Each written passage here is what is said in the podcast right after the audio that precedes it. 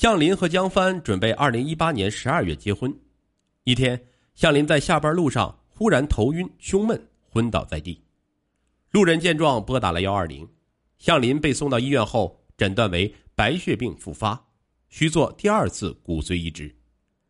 江帆的父母一见这种情况，立刻把女儿强行带走了。这时，全家人都想到了彭俊，但谁都没有提。大家都希望能找到新的配型，然而几个月过去，也没有找到配型的骨髓。向林的情况像第一次一样糟糕。二零一九年四月，向林病情继续恶化，需尽快移植。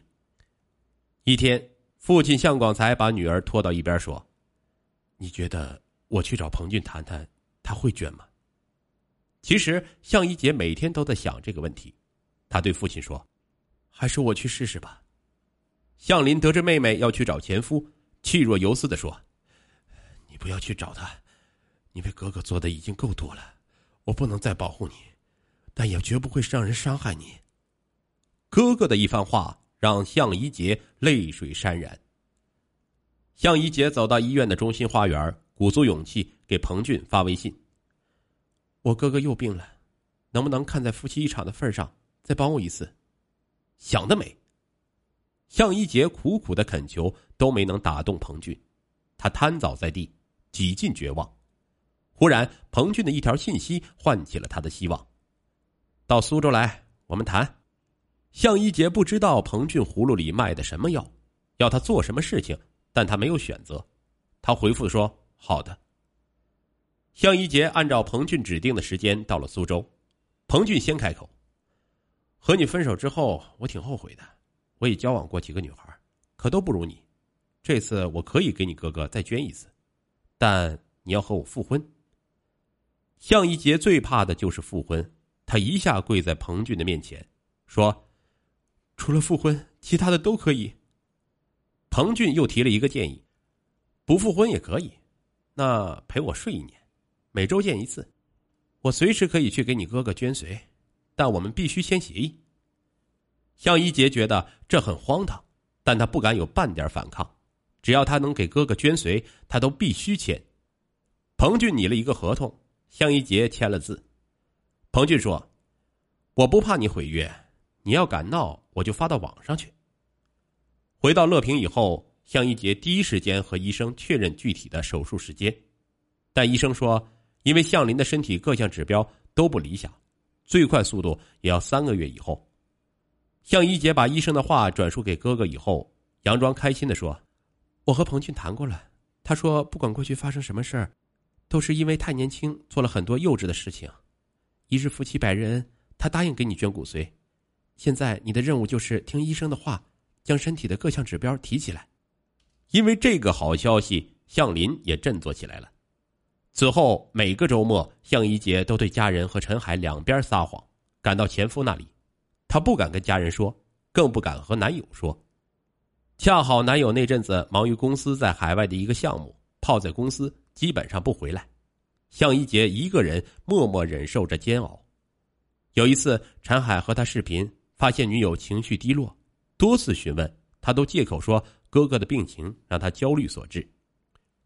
二零一九年七月二十八日，彭俊出差路过乐平，一大早他打电话给向一杰。命令他半小时内必须到达指定位置，让他放松放松。此时，向一杰正和一段时间以来难得一见的男友陈海在一起。他想瞒住陈海，偷偷给彭俊回信息，求他晚一点再见。可彭俊根本没有耐心，威胁说：“一个小时后还见不到你，我就把咱俩的协议发到网上去。”向一杰身体突然抖了起来，怎么都停不下来。看到女友异常的表现，陈海不知道发生了什么。再三追问，向一杰忍不住嚎啕大哭，把事情的前前后后都道给了男友听。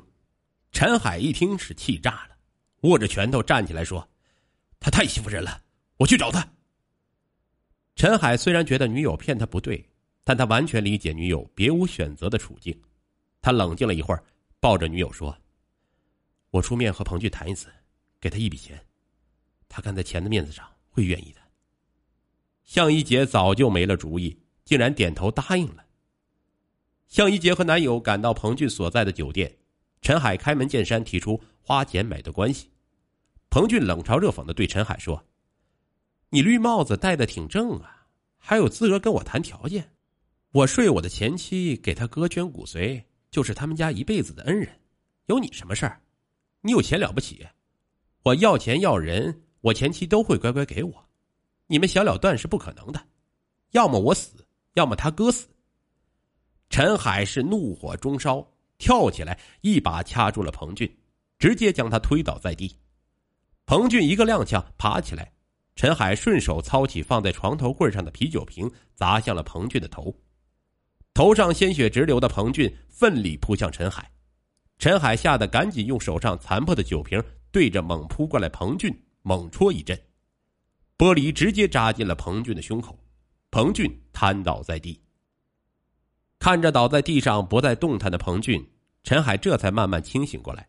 他哆哆嗦嗦拿出手机，慌忙拨打了幺幺零和幺二零。当地派出所刑警接到报警后，很快赶到，彭俊被送往医院，经抢救无效死亡。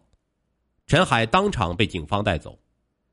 当噩耗传到彭俊父母那里时，两位老人当场昏死过去，而向一杰和父亲更不知道该怎么把消息告诉还在病床上。苦苦等待的哥哥向林，向一杰有太多太多想不通，明明是为了哥哥牺牲自己，这么多年来一天好日子都没有过过，为什么换来的却是如此惨烈的结局？